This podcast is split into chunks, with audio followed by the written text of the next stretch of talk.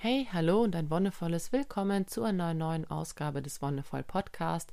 Mein Name ist Petra und ich freue mich, dass du dabei bist. Heute habe ich ein Thema vorbereitet, das mir total am Herzen liegt. Okay, eigentlich liegen mir alle Themen sehr am Herzen, aber das ist ein Thema, das kommt auch noch so ein bisschen aus meiner Zeit aus dem Sozi-Studium und ich habe eine ganz interessante und gewinnbringende Verknüpfung da mit dem Yoga gefunden. Und zwar geht es um einen ganz, ganz essentiellen Zwiespalt in unserer momentanen Gesellschaft, in unserem momentanen Leben. Und das ist der zwischen der Überflussgesellschaft und der Mangelgesellschaft. Und ich möchte dir erstens heute erklären, was es damit auf sich hat. Und zweitens möchte ich dir erklären, was Yoga dazu beitragen kann, um diesen ja, Zwiespalt aufzulösen, um damit wieder ins Reine zu kommen. Denn meiner Meinung nach ist es auch mitunter dieser Zwiespalt, dass sehr viele Leute unglücklich und unzufrieden sind und auch ein sehr unentspanntes Leben führen. Und auch hier kann eben Yoga eine gute Methode sein, um sich dem Ganzen ein bisschen zu entwinden und auch gleichzeitig wieder zu sich zu kommen. Die beiden Begriffe, denke ich, haben alle irgendwie schon mal gehört. Vielleicht bist du damit auch schon mal irgendwie in Kontakt getreten. Überflussgesellschaft, Mangelgesellschaft. Was heißt es denn konkret? Ich möchte mit der Überflussgesellschaft anfangen, denn das ist, denke ich, ein bisschen offensichtlicher. Wir leben in einer Gesellschaft, in der wir eigentlich alles haben. Also gerade alle Menschen, die in Deutschland leben und deutsche Staatsbürger sind und Bürgerinnen sind, alle Menschen, die auch so, ich sag mal, in meinem Umfeld sind. Es steht alles zur Verfügung, was man zum Leben braucht. Es ist für alle Menschen unglaublich riesiges Warenangebot da. Also du kannst in die Stadt gehen und alles kaufen. Was du in der Stadt nicht findest, kannst du im Internet alles kaufen. Durch die Globalisierung, sprich durch die Vernetzung der Welt, ist es auch so, dass selbst irgendwas, was es in deiner Stadt nicht gibt, was es vielleicht in deinem Land nicht gibt, übers Internet zu beziehen ist, solange es irgendwo auf diesem Planeten existiert und sei es sonst wo auf der anderen Seite der Welt. Du kannst es dir bestellen, du kannst es dir kaufen, du kannst es haben. Und du kannst auch tatsächlich alles, was du hast, natürlich irgendwie in die Welt bringen. Ne? Sei es irgendwelche ähm, übrigen Klamotten, irgendwelche Möbel. Äh, du kannst deine Dienstleistung in die Welt bringen. Und es ist ein generelles Überangebot an Waren und an Dienstleistungen vorhanden. Gerade in der westlichen Welt, in den Ländern der ersten Welt, haben wir es damit zu tun, dass es ein unglaublich ja eine unglaubliche Wegwerfgesellschaft auch geworden ist. Also alles, was so produziert wird, ist eigentlich gar nicht dem geschuldet, dass es wirklich gebraucht wird, sondern alles, was produziert wird, wird nun mit dem Gedanken produziert, wir müssen viel machen und vielleicht kaufen es dann auch viel oder vielleicht auch mit der ja, mit dem Wissen, dass es natürlich nicht alles gekauft wird und mit dem, genau mit dem Hintergrund auch, dass man weiß, eigentlich würde die Hälfte der Dinge auch reichen. Das sieht man ganz alltäglich, zum Beispiel beim Brotkaufen oder wenn du andere Bäckereiartikel für dich zum Essen besorgst. Es gibt in Deutschland gefühlt an jeder Ecke eine Bäckerei. Also das ist auch was, was mir viele ausländische Freundinnen und Freunde immer sagen, wenn man sich so fragt, und was findest du cool in Deutschland? Es gibt überall eine Bäckerei. Du kannst überall Semmeln und Brot kaufen. Und es stimmt. Es, es gibt wirklich unglaublich viele Bäckereien. Es gibt natürlich auch andere Geschäfte, von denen es wirklich viele gibt. Aber ich finde, bei Bäckereien ist es schon sehr, sehr deutlich. Vor allem gibt es inzwischen auch überall solche Bäckertheken. Also auch wenn es noch keine ganze Bäckerei ist. Es gibt in der Tankstelle, im Aldi, im Lidl, überall gibt es ähm, Backtheken, wo dann auch irgendwelche Sachen angeboten werden. Und das Krasse ist aber, dass auch genau diese Waren es sind, die auch den krassesten Wegwerfwert haben. Also da wird eine eine relativ große Menge von dem, was eben nicht verkauft wird, wird weggeschmissen. Und woher kommt es? Nun ja, zum einen ist das, ja, das Credo natürlich, dass du ofenfrische Sachen bis zum Ladenschluss hast, damit eben auch Leute, die lange arbeiten, nicht den Nachteil haben, dass sie irgendwie nur noch das, was übrig geblieben ist oder irgendwie die Reste wegkaufen müssen, sondern dass den Leuten das gleiche Angebot zur Verfügung steht, wie denen, die halt morgens um acht vor der Tür stehen. Das ist natürlich cool für die Leute, die lang arbeiten, aber es ist natürlich auch die Frage, muss das jede Bäckerei so machen? Inzwischen ist es ja auch so, dass es verschiedene Ketten gibt. Also gerade in jeder Stadt gibt es ja eine große Bäckereikette, die dann verschiedene Filialen hat, manchmal auch zwei oder drei. Und da hat aber trotzdem fast jede Filiale die gleichen Öffnungszeiten, weil man natürlich auch gewährleisten möchte, dass Leute aus unterschiedlichen Stadtteilen die gleichen Voraussetzungen haben und so weiter und so fort. Lange Rede kurz, vom Brot oder von den Backwaren wird wirklich extrem viel weggeschmissen. Also ich habe letztens einen Artikel auch gelesen, da ging es um österreichische Verhältnisse. Letztens ist übertrieben, das ist auch schon eineinhalb Jahre her. Aber tatsächlich fand ich es ganz erschreckend, dass Wien, sprich die größte Stadt in Österreich, am Tag so viel Ausschussware an Backwaren, also allein Backwaren hat, wie die beiden nächstgrößeren Städte Graz und Linz am Tag verbrauchen.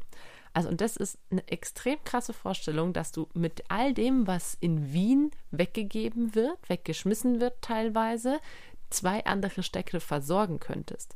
Und es ist ja jetzt nicht so, dass ähm, diese Städte dann keinen Überschuss produzieren würden. Nein, Graz und Linz produzieren ja genauso Überschuss. Die könnten ja dann wieder andere Städte damit versorgen. Und das Allerperverseste an der Sache ist natürlich, dass die Hälfte dieser überschüssigen Waren tatsächlich weggeschmissen wird. Also, dass nicht mal alles irgendwie nochmal abgegeben werden kann. Es gibt verschiedene Gesetzesbestimmungen, laut denen eben gewisse Dinge nicht mehr weiter in den Verkehr gebracht werden dürfen, sei es jetzt halt an Tafeln weitergegeben oder an irgendwelche Bahnhofsmissionen oder sonst was. Die Hälfte immerhin wird noch irgendwie unter den Bürgerinnen und Bürgern verteilt, teilweise auch mit nicht ganz legalen Methoden. Also es gibt auch Bäckereien, die sagen, okay, sie fördern zum Beispiel das Containern, beziehungsweise sie ähm, bestrafen es nicht. Ich war, ja, ich habe eine lange Zeit in Marburg gewohnt und da war es auch so, dass es eine, eine Biobäckerei gab, die hatte wirklich einen Container, einen total sauberen Container, nur für die Sachen, die eben nicht mehr verkauft werden durften und die auch nicht mehr an irgendwelche anderen Stellen abgegeben werden durften. Und der war so sauber, dass man da wirklich Sachen rausholen konnte. Die haben freundlicherweise das trotzdem noch in Tüten gepackt, dass man dann das einfach rausziehen konnte. Aber es gibt eben auch andere, die das nicht so machen, weil sie das eben nicht möchten, dass sich Leute da umsonst was rausholen. Es gibt inzwischen auch hier in Deutschland immer mehr um so Vortagsläden. Das heißt, dass dort eben Brot und Backwaren vom Vortag hingebracht wird. Aber um das Beispiel abzuschließen, es ist in allen Bereichen, nicht nur bei Backwaren, sondern in allen Bereichen extremer Überfluss vorhanden. Du brauchst nur mal schauen, ne? du suchst vielleicht einfach nur eine Jacke. Wo gehst du hin, um eine Jacke zu kaufen? Also ich finde es jetzt schon krass, wenn du weißt, okay, ich achte vielleicht auch noch auf gewisse Merkmale, dass es eben einigermaßen fair produziert ist, dass es auch eine zertifizierte Baumwolle ist oder überhaupt mag ich Baumwolle lieber als Polyester zum Beispiel. Dann schränkt sich zwar für mich jetzt schon das Angebot ein, aber trotzdem ist es immer noch unglaublich viel. Und es ist in allen Bereichen so, dass wir vor einem unglaublich großen Warenangebot stehen und eben auch von einem sehr großen Dienstleistungsangebot. Also ich meine, du brauchst nur gucken, wenn du in die Stadt gehst und du willst irgendwie dir die Haare schneiden lassen. Du hast echt unglaublich viele Friseursalons, Barbershops, was auch immer, wo du das eben alles machen kannst dieser Zustand, dass wir wirklich sehr, sehr viel Angebot haben, ist eben nicht der Tatsache geschuldet, dass die Nachfrage entsprechend hoch ist. Normalerweise reguliert sich ja der Markt selbst. Ne? Angebot und Nachfrage. In unserer Gesellschaft ist es inzwischen tatsächlich schon ein bisschen entkoppelt. Die Nachfrage für gewisse Dinge ist zwar tatsächlich hoch, aber sie ist trotzdem nicht so hoch wie das, was produziert wird. Und das ist das Problem, dass inzwischen die Produktionsmechanismen sehr, sehr effizient sind. Also gerade was das Brotbacken angeht in Großbäckereien, da ist sehr, sehr, sehr, sehr viel maschinell gemacht. Da wird Teig wird maschinell geknetet. Du brauchst irgendwie nur noch eine Person, um Brote und Semmeln für äh, 5000 Leute zu machen, ne, weil irgendwie die Person halt nur noch die Maschinen überwachen muss. Da werden die Zutaten ähm, zusammengemischt, da wird der Teig geknetet, da wird es in Formen gepresst und zack sind die Sachen fertig. Das heißt, von der Produktion her haben wir schon einen extremen Überfluss und den können wir tatsächlich auch gar nicht aufbrauchen, was aber auch vollkommen, also für die Industrie auch okay ist, weil für die ist es gar kein Verlustgeschäft. Für die ist es tatsächlich gar nicht so krass, dass man jetzt sagt, oh, da müssen sie aber schauen, dass sie irgendwie die Produktion wieder runterfahren, weil das sind ja Materialkosten, das ist ja Verschleiß von den Maschinen. Das fällt tatsächlich gar nicht so stark ins Gewicht und das ist das eigentlich Traurige daran. Okay. Wie gesagt, der Überfluss heißt, dass wir wirklich eine Unmenge an Angeboten und Waren haben, die wir konsumieren können oder die uns auch angepriesen werden. Und da kommt das erste Mal was ins Spiel, was aus dem Yogischen, finde ich, einen ganz schönen Ansatz bietet. Ich habe es schon häufiger gesagt, der der Konsum an sich ist etwas, was äh, sehr tückisch ist. Also egal, ob du jetzt halt bewusst konsumierst oder ob du dich äh, eigentlich nur dem Ganzen hingibst, es ist tatsächlich so, dass dir immer weiß gemacht wird, du brauchst gewisse Dinge. Also diese Überflussgesellschaft funktioniert nur dadurch, dass dir auch über Werbung oder über andere Kanäle immer wieder weiß gemacht wird, hey, du musst das mal ausprobieren, du brauchst das, du brauchst das, du brauchst das, was wir letztendlich nicht brauchen. Wie gesagt, ich bin jetzt gerade dabei, hier unseren, unseren Hausstand aufzulösen. Es ist extrem krass. Wir haben jetzt schon echt viel, sind wir losgeworden, viel haben wir weitergegeben und bis jetzt geht uns nichts ab. Das ist einfach eine Fokusfrage, das ist eine Einstellungsfrage. Was brauche ich wirklich, um glücklich zu sein? Und es sind eben nicht diese Produkte. Und wenn du dich für das Thema nochmal interessierst, dann hör gerne nochmal in die anderen Folgen rein, wo ich darüber gesprochen habe, wie, wie wir den Konsum bewusst und nachhaltig gestalten können. Das Yoga kann hier eben einen ganz guten Punkt bringen. Einerseits kannst du übers Yoga ganz gut deine eigenen Bedürfnisse wahrnehmen, weil du viel mehr zu dir kommst.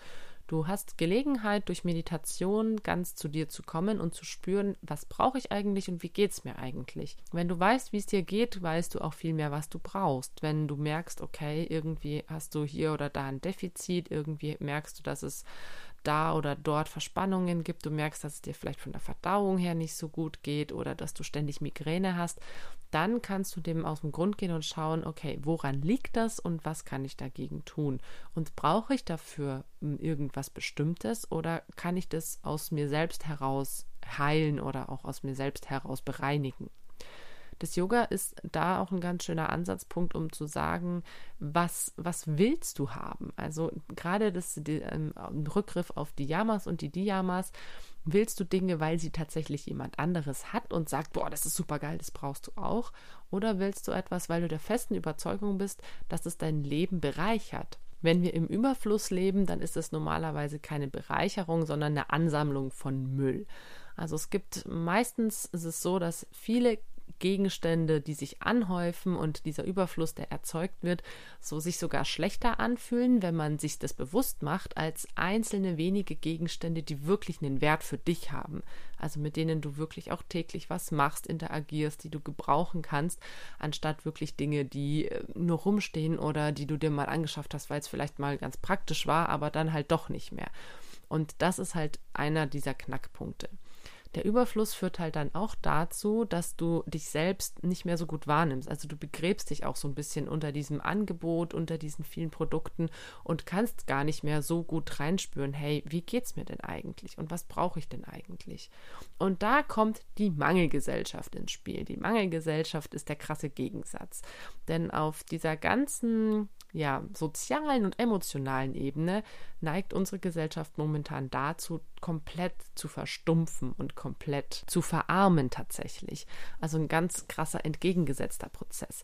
Und gleichzeitig heißt Mangelgesellschaft auch, dass dir von der Industrie immer vorgegaukelt wird, dass du eben noch nicht genug hast dass du noch nicht genügend Paar Schuhe hast, dass du noch nicht genügend Mäntel oder Anzüge hast, dass du noch nicht genug äh, komische Sachen probiert hast, dass du noch nicht die super neue Currywurst aus der Kühltheke probiert hast. Das ist auch was, was ganz gezielt eingesetzt wird, um dir bewusst zu machen, hey, da ist ein Mangel, den musst du beheben.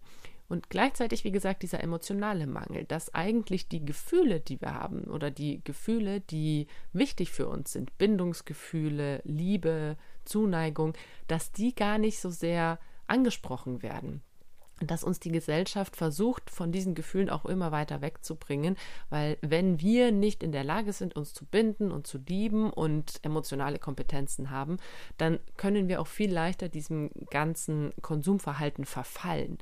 Also auch Menschen, die weniger reflektiert sind, neigen dann viel eher dazu, eben in dieses ganze Konsumieren hineinzugeraten und sich da eben Stück für Stück dieses Glück zu erkaufen, vermeintlich, aber es funktioniert halt nicht. Du kannst dir das Glück nicht erkaufen. Der Überfluss macht dich letztendlich nicht glücklich. Und die Industrie sagt immer, ah, nee, nee, das ist alles äh, viel zu wenig und du brauchst noch viel mehr. Und unser ganzes Wirtschaftssystem ist auch auf Mangel aufgebaut das ist das Krasse eigentlich, dass du immer, also ich weiß nicht, wie es bei dir ist, aber bei mir war es lange Zeit so, dass es ganz, ganz oft ums Geld ging. Also es wurde schon im, im Schulalter, als es dann mit Taschengeld anfing, gesagt, okay, du kriegst jetzt so und so viel und du musst es dir gut einteilen und schau, dass es dir reicht und wenn es weg ist, ist es weg.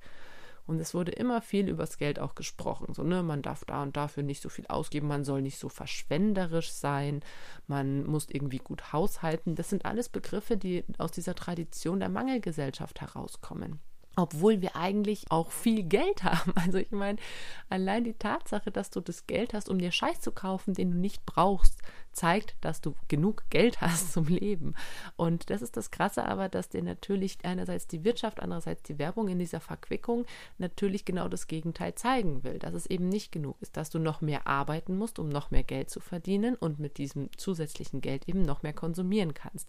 Da greifen Wirtschaft und äh, Werbung natürlich total krass ineinander und es spiegelt sich in unserer Gesellschaft wieder.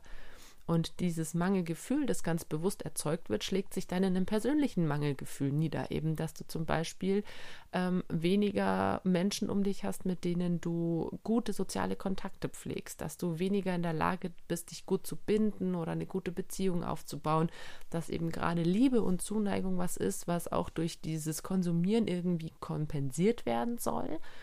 Also gerade das ist ja auch was, was zum Beispiel auch in, in Liebesfilmen, in irgendwelchen dummen Soaps oder so immer fast schon propagiert wird, ne? Okay, ähm, hier, da ist irgendwie eine gescheiterte Beziehung, hier setz dich erstmal hin, schau dir tausend Filme an, ess eine Portion Eis, lass dich richtig gehen, lebe im Überfluss und kompensiere dieses Loch in dir.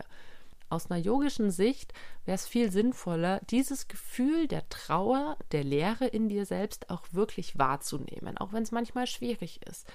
Dann ist es aber ein Moment, in dem du wachsen kannst. Dann ist es was, wo du ganz für dich sein kannst und wo du dich mit diesem Gefühl und mit deinem Körper auseinandersetzen kannst.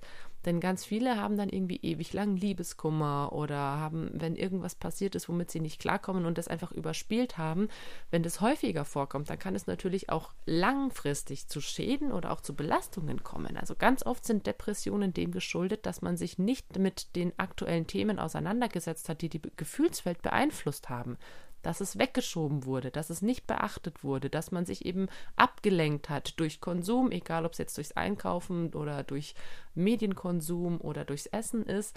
Es wurde nicht darauf eingegangen, was für Gefühle denn eigentlich gerade wichtig sind und diese Gefühle brauchen aber Zuwendung, die brauchen eine Aufmerksamkeit. Denn nur wenn du da auch wirklich ganz bewusst rangehst, kannst du dieses Gefühl wahrnehmen kannst es auch für dich irgendwann akzeptieren. Wenn du es immer nur wegschiebst, immer nur wegschiebst, irgendwann wird dieses Gefühl zurückschlagen. Und wenn das häufiger passiert, mehrere Gefühle auf einmal machen, dann wird dieser Rückschlag umso heftiger. Ein ganz großer Bestandteil im Yoga ist tatsächlich nicht nur das körperliche Fühlen, was wir zum Beispiel in Asanas oder eben in Haltungen machen, sondern auch das innerliche, das emotionale Fühlen. Wie geht's mir? Welche Gefühle gibt's gerade? Gibt's eine Angst in mir, eine Sorge, irgendwas emotional belastendes? Und es gibt im Yoga ganz viele Möglichkeiten, sich damit auseinanderzusetzen. Auch hier ist Meditation die erste Wahl, dass du sagst, wie beeinflusst mich dieses Gefühl? Wie reagiere ich darauf? Werde ich äh, gestresst? Merke ich wirklich auch eine körperliche Reaktion auf dieses Gefühl? Wie geht es mir mit meinem Umfeld? Habe ich vielleicht auch jemanden, mit dem ich darüber reden kann, wenn ich alleine damit nicht klarkomme? Und so kannst du dir ganz für dich einen Weg zurechtlegen, wie du auch zum Beispiel mit Rückschlägen zurechtkommst und wie du Gefühle entsprechend auch kompensieren kannst oder auch für dich akzeptieren kannst. Denn das ist ja das Wichtige, dass du mit dir eigentlich im Reinen bist. Und wenn du mit dir selbst im Reinen bist, dann fällst du eben gar nicht in diesen Modus, dass du dich mit verschiedenen Dingen äh, eindecken musst oder überhäufen musst, um Gefühle auf die Seite schieben zu wollen. Gefühle haben ihre Berechtigung und sollten niemals auf die Seite geschoben werden. Wenn ein Gefühl kommt, dann hör in dich rein und schau, was will mir dieses Gefühl sagen? Und manchmal ist es unangenehm, das weiß ich. Manchmal ist es auch ein Scheißgefühl. Manchmal ist die Situation scheiße. Aber wenn du dich damit auseinandersetzt, dann hast du die Möglichkeit, auch daran zu wachsen. Und das habe ich jetzt schon ein paar Mal festgestellt, dass das, was du dann daraus machen kannst, das, was du daraus lernst, oft der viel größere Benefit ist, als dass du es wegschiebst und dann erstmal deine Ruhe davor hast. Insofern ist es ein, wie eine Art Teufelskreis. Der Überfluss, den es in unserer Gesellschaft gibt, der wird durch dieses Mangelverständnis erzeugt. Oh, wir haben viel zu wenig und wir müssen immer schauen, wo wir bleiben. Klar, eine, eine gewisse Generation ist auch einfach durch diese Kriegsnachwehen immer noch geprägt und das trägt sich auch teilweise von Generation zu Generation weiter. Aber wie gesagt, ich bin Jahrgang 90 Ich bin schon lange aus dieser Tradition eigentlich raus. Meine Eltern selber haben den Krieg nicht mehr mitbekommen. Meine Großeltern haben ihn mitbekommen, ja. Aber ich als Enkelkind sollte inzwischen in der Lage sein, mich davon zu lösen. Aber ich merke immer noch einfach, wie natürlich die Erziehung meiner Großeltern meine Eltern beeinflusst hat und wie meine Eltern sich nur Stück weit davon lösen konnten und immer noch ein bisschen was an mich weitergegeben haben. Und es ist ein Generationending, klar. Das wird von Generation zu Generation weniger, wenn wir lernen, uns damit auseinanderzusetzen, wenn wir uns das bewusst machen und wenn wir verstehen, was es für Hintergründe hat. So ist es mit allem Möglichen, was irgendwie aus diesen Kackwurstgedöns von Krieg hervorgegangen ist. Auch was Traumata oder vererbte Depression oder sowas angeht. Das kann von Generation zu Generation besser gelöst werden, wenn sich die entsprechende Generation mit diesem Thema beschäftigt. Und auch hier geht es darum, das eben nicht auf die Seite zu schieben, sondern sich aktiv und bewusst damit auseinanderzusetzen. Und ich habe es eben jetzt zum Beispiel bei meinen Eltern erlebe ich dass jetzt nochmal so ein bisschen mehr Umdenken stattfindet, dadurch, dass es jetzt mit Klimakrise und mit Nachhaltigkeitsbewegungen noch viel extremer ist und viel aktueller ist als zum Beispiel eben noch vor 20 Jahren, als ich eben 10 war und äh, einfach ganz wild und ungeniert konsumiert wurde. Und jetzt ist es natürlich aber was, jetzt bin ich raus aus dem Elternhaus. Was meine Eltern jetzt machen, ist cool für sie, aber ich krieg's nicht mit. Ich muss mich jetzt selber damit auseinandersetzen. Aber ich kann es meinen Kindern weitergeben. Und so geht es halt wirklich von Generation zu Generation. Und je mehr sich eine Generation damit auseinandersetzt, desto mehr profitiert die nachfolgende davon. Deswegen nicht wegschieben, sich immer damit auseinandersetzen und schauen, dass man das Beste draus macht. In diesem Sinne möchte ich dich nochmal dazu einladen, auch wie ich es schon an anderer Stelle getan habe, nochmal zu überlegen, was brauchst du eigentlich wirklich? Was brauchst du zum Leben? Was brauchst du, um glücklich zu sein? Und dein eigenes Konsumverhalten immer wieder zu hinterfragen, immer wieder dich vor Fragen zu stellen, wie brauche ich das? Will ich das? Kann ich damit überhaupt in zwei Jahren nochmal was anfangen? Ist das jetzt nur eine spontane Eingebung, dass ich das unbedingt brauche oder ist es wirklich was, was mein Leben bereichert? Und dann kannst du relativ gut, immer wenn du vorher in dich reinspürst, den Moment Zeit nimmst und eben nicht aus so einem Affekt heraus einfach irgendwas kaufst, ganz gut Entscheidungen abwägen oder auch Dienstleistungen in Anspruch nimmst. Und insofern bedanke ich mich, dass du heute dabei warst. Danke fürs Zuhören und wie immer, wenn dir die Folge gefallen hat, dann lass gerne einen Kommentar oder eine Bewertung da. Wir hören uns dann in zwei Wochen wieder. Bis dahin wünsche ich dir alles Gute und noch einen wonnevollen Tag.